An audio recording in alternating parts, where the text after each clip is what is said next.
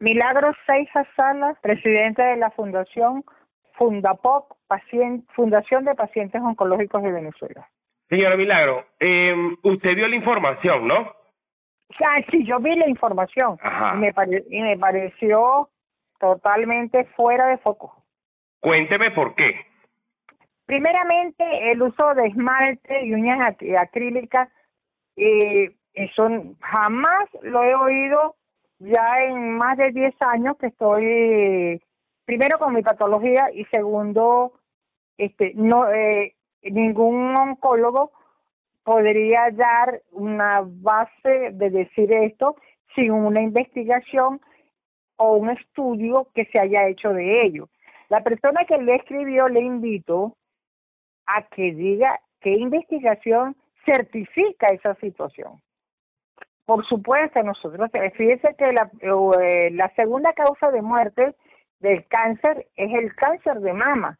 Ok. Sobre todo, ese está más referido, es más, le puedo decir que nuestra fundación, el 80% reviste es cáncer de mama.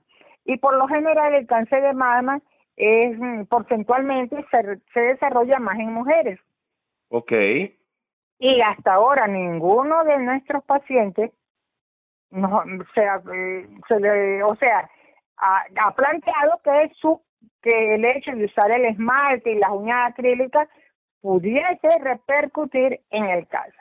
Recuérdate que el cáncer es el crecimiento el crecimiento de células que no debían continuar creciendo y es un problema celular de células No es un problema, no es un problema de decir que es mm, por una infección, es eh, porque todos podemos sufrir cáncer en un momento dado porque ellas se disparan cuando no tienen que dispararse. Me explico. Cuando el niño se está formando en el vientre, esas células comienzan a formarlo. En lo que está formado, esas células se paran porque ya el niño se formó el niño nace. Y en el crecimiento de en su vida puede que a- se orde esas células vuelven a, querer seguir re- reproduciendo o produciendo el- pero como los órganos ya están formados lo que hace es deteriorarlos porque ya están formados. Eso es el cáncer.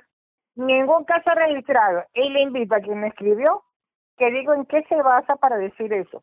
Yo creo que, mire, los medicamentos, este, los tipos de cáncer, todo eso, este, a estas alturas, eh, que eh, ha sido bastante esta enfermedad que se ha, ha llevado unos cuantos, este, ha sido proceso de investigación en todos los sentidos. Decir de, ah, de una manera así tan, tan aseverada, tan, tan irresponsable, podría decirse, este, de que eso pudiese producir. Están también mucha gente que habla de remedios milagrosos del cáncer. Eh, Yo, nosotros monitoreamos 258 pacientes, pero tenemos en espera más de 300 pacientes. Esto es en Pero toda no lo podemos Venezuela. incluir.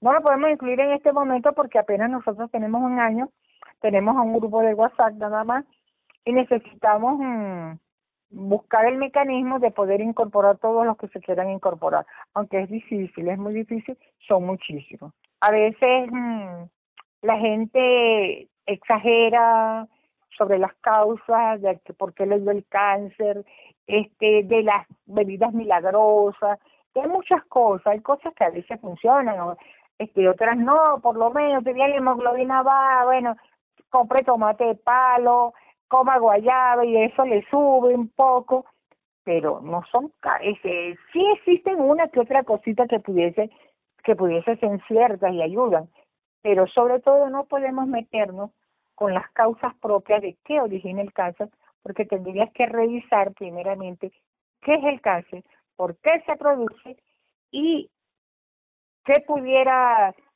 o sea, yo le pregunto a usted, ¿cuál, ¿qué método de prevención utilizaríamos para el cáncer? ¿Cuál es la prevención?